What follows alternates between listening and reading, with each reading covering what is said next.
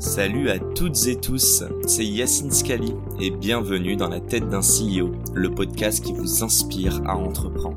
Je vous propose tous les lundis une conversation authentique avec des entrepreneurs et des figures hyper inspirantes pour, je l'espère, vous permettre à votre tour de réaliser tous vos projets et impacter notre société positivement.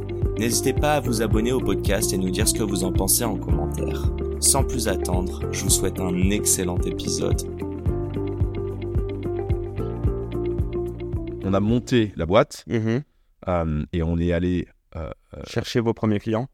et on allait effectivement convaincre des clients de nous faire confiance là-dessus. Mais on a monté, c'est un projet entrepreneurial à la base, déclenché par déclenché par le, l'incapacité de mes entreprises précédentes à m'offrir le cadre que moi je considère comme étant celui où tu peux t'épanouir en tant que euh, en tant que euh, en tant qu'intrapreneur, quelqu'un qui a envie de faire des projets avec un certain cadre de liberté, Mhm. qui correspond aujourd'hui à un modèle de management beaucoup plus euh, euh, classique, hein, euh, mais qui n'était pas le cas à l'époque, hein, tout simplement.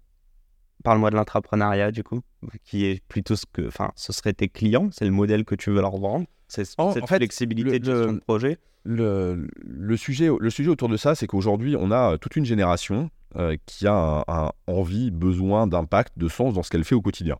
Et, et c'est extrêmement bien.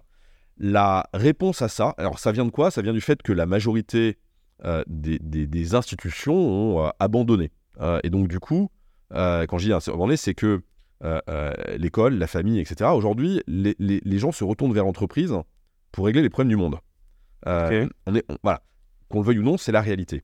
Et donc, ça veut dire que aujourd'hui, la, la grande partie des gens qui sortent de l'école se disent bah, l'entrepreneuriat, c'est la solution à ça. C'est la solution à mon besoin d'impact, de sens, de faire des projets. Sauf que moi, je pense que ce n'est pas le cas. Pas pour tout le monde. Ce n'est pas, mais c'est, mais c'est même pire que ça. C'est que le métier d'entre, on confond le métier, la- l'avoir envie de faire des projets, entreprendre, avec être entrepreneur. Ça n'a rien à voir. Et je tu, pense que tu te considères comme entrepreneur?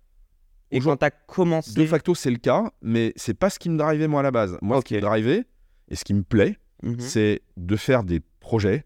euh, de, de... Hier, j'étais avec un, un- un de mes copains euh, qui me disait Ah, il y a une caractéristique, c'est. Tu Non, mais là, je crois qu'il y a un truc à faire. Voilà. Et moi, ce qui me plaît, c'est de faire des projets. Euh, et, et- et le fait d'être entrepreneur, c'est un autre métier avec plein d'autres choses. Et en fait, beaucoup de gens ont envie d'un cadre dans lequel tu peux avoir une certaine liberté pour aller mener un projet, le mener à bien, en être responsable, en être accountable, euh, le délivrer. Et ça, ça, c'est, ça, tu peux tout à fait le faire en étant dans une entreprise. Tu n'as pas besoin d'être entrepreneur pour ça. Et entrepreneur, ça requiert d'autres qualités ou d'autres euh, envies ou d'autres défauts aussi, parce que voilà, Mhm. qui correspondent pas à beaucoup de gens. C'est un métier. De même que euh, tu peux avoir euh, envie de faire. J'aime beaucoup faire du, du- du vélo. Je suis pas cycliste professionnel, quoi. Non, ouais, il y a deux choses un- différentes. Un, un hobby et un vrai job. Mais dans, ce- Exactement. dans ce cas-là, c'est quoi qui a fait que ça a marché dès le départ pour toi? C'est quoi là C'était quoi ton Mais- competitive M- advantage Moi, je, moi, je suis devenu entrepreneur parce qu'on ne m'a pas laissé être intrapreneur correctement. Sinon, je serais resté intrapreneur, Oui, ça m'allait pour très que bien. ce soit un succès, pour qu'aujourd'hui vous soyez présent dans autant de pays dans le monde. Moi, j'essaie vraiment Moi, je suis un- moi, je suis- en 2007. Moi, je suis juste. Je, je- je crois que. Moi, je suis, un, je suis un bon élève. Euh, Je suis un bon élève. Je suis très curieux. J'aime bien copier. Et je me dis qu'il y a probablement des gens qui ont déjà fait beaucoup mieux que moi avant. Et donc, quand on fait quelque chose, moi, j'aime bien regarder ce qu'ont fait les autres. Et puis, tu prends J'adore, j'aime bien copier. Tu prends. Non, mais j'aime bien copier. euh, tu prends ce qu'a fait, fait les autres. la roue, quoi. Ouais. et tu essaies d'agréger ce qui est bien fait à droite ou à gauche, déjà quand tu fais ça et que tu exécutes, il y a peu de chances que tu te plantes, quoi. Euh, parce que quelque part, c'est pas une question d'idée, c'est une question d'exécution. Donc, c'est, d'abord, c'est identifier une opportunité, donc c'est aussi analyser. Analyser ce qui s'est bien fait ou ce qui s'est mal fait. Mais la deuxième chose, tu dirais, c'est aussi, en fait, ce que j'essaie de, de, de- de voir, mais là, je vais te le dire direct, t'es pas expert dans tous Ah, ces sujets-là. Pas du tout. Par contre, tu es expert sur une chose, c'est de trouver les bonne- bonnes personnes. Oui, mais avoir, avoir les, les- les- bonnes personnes et déléguer euh, et faire confiance aux gens pour euh, trouver les, solutions, bien sûr. Je, je- Après, tu peux être, euh, tu vois, on en parlait tout à l'heure, le, le, le CEO aujourd'hui, quelque part, à une époque, on attendait de, de- de toi que tu sois le capitaine du navire. Mhm. Aujourd'hui, en plus de ça, on attend de toi que tu sois le, le radar. Donc que tu sois le détecteur hein, des tendances qui arrivent. Que tu captes les signaux faibles pour les donner à ton entreprise. Capitaine ou entraîneur? Je, je dis ça parce qu'il y a eu le match de foot hier, mais Ouais. Mbappé ou Deschamps en fait? Au- Aujourd'hui, au-delà de ça, euh, je te dis, le, radar devient euh, extrêmement important. Donc si on prend l'exemple de l'intelligence artificielle, euh, en tant que dirigeant, tu vois, quand on est en novembre, décembre, et qu'on commence à voir arriver l'intelligence artificielle, les IA génératives, Mhm. le travail, c'est de se, se rendre compte de l'impact que ça peut avoir et d'aller insuffler ça dans l'entreprise. Et c'est assez- c'est un, un cas très intéressant parce que c'est ce qui s'est produit chez nous. Euh, et on l'a vécu pour nous, c'est comment tu déploies cette culture sur l'intelligence artificielle.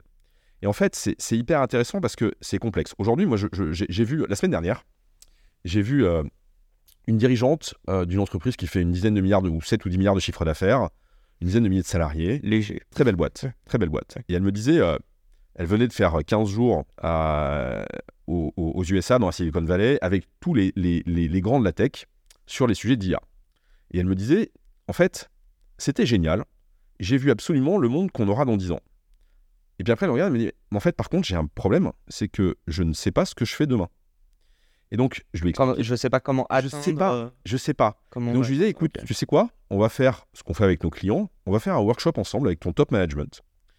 Et moi, je vais pas t'expliquer comment tu peux construire un truc hyper complexe qui va révolutionner ton core business. Moi, je vais t'expliquer et on va travailler ensemble comment toi, tu vas t'en servir pour gagner 10% de ton temps et 30% de ta productivité. Et ensuite, je vais t'en expliquer un gain de temps. et je vais t'expliquer ensuite et on va travailler avec toi comment tu Mhm. peux ensuite Améliorer. déployer dans ton entreprise pour que 100% de ton entreprise se serve de ça comme un outil. Euh, parce qu'en fait, un des, un des problèmes aujourd'hui, il est, il est extrêmement simple. Euh, imagine, on est en, en 2007. Et là, tu as euh, l'iPhone qui sort. Mhm. Je m'en souviens. Euh, beaucoup de gens à l'époque avaient un BlackBerry. Ouais. En tout cas, dans BBM. Ouais. En fait, beaucoup de gens à cette époque-là, et j'en ai fait partie aussi, euh, tu prends l'iPhone, tu appuies sur le bouton vert pour euh, téléphoner ou rouge pour accrocher, tu dis c'est vrai que c'est sympa, c'est tactile. Bon, je vais reprendre mon BlackBerry parce que on peut mettre au clavier, c'est quand même vachement plus agréable. Mhm. T'as juste pas compris que c'est pas ça le changement de l'iPhone, c'est les applications mobiles qui vont révolutionner le monde. Et, et je tiens à mettre une parenthèse. Je crois que le premier iPhone, euh, tu avais qu'un partenariat avec YouTube pour regarder des vidéos. Euh, tu ne pouvais pas envoyer de texto. Enfin, il y avait tellement de limites là-dessus. Mais oui, c'est l'application. Et donc en fait, aujourd'hui c'est la même chose sur euh, les IA génératives, que ce soit ChatGPT, Claude, Mistral, Bard, tout ce que tu veux. La majorité des gens et des dirigeants ont essayé, euh, souvent le week-end avec les copains, tu tapes un Mhm. truc, etc. Puis après tu dis oh mais enfin ok bon c'est un jouet, c'est sympa. Puis en plus il se trompe, il fait des erreurs, etc. Et t'arrêtes. Ben, c'est une erreur aussi monumentale que si tu avais pris l'iPhone en appuyant en disant bon c'est tactile, c'est mignon, mais bon je passe à la suite. Euh, et, et ça, aujourd'hui, c'est ce qui se passe de partout. Je vais te prendre un exemple. Souvent, ce qu'on fait, euh, on pose la question aux dirigeants Mhm. est-ce que tu utilises ChatGPT?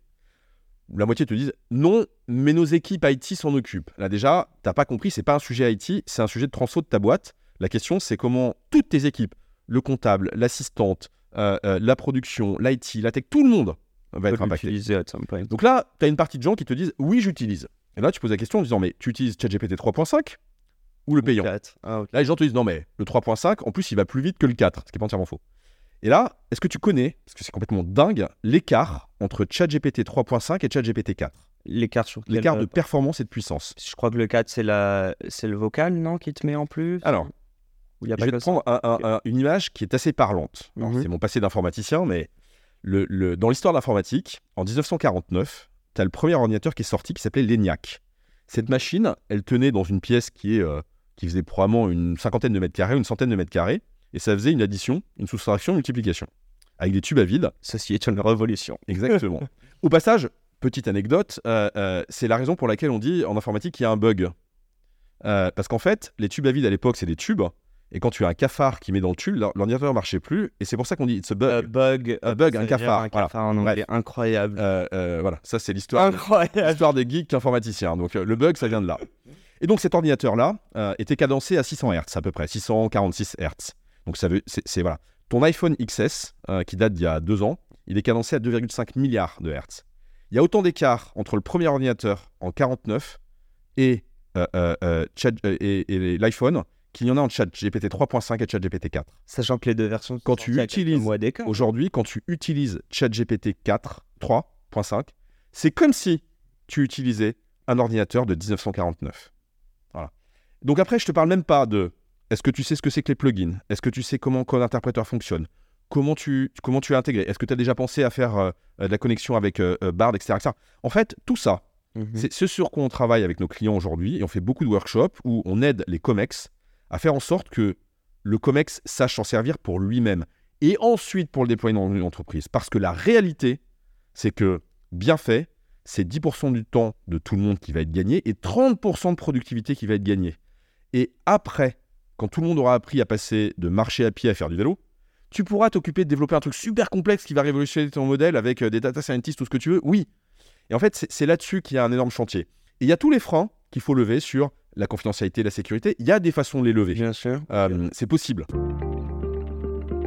Et c'est la fin de cet épisode. Si cet épisode vous a plu, n'hésitez pas à nous soutenir en nous mettant 5 étoiles sur les plateformes, en vous abonnant évidemment et en nous laissant des commentaires. Hâte de vous retrouver la semaine prochaine.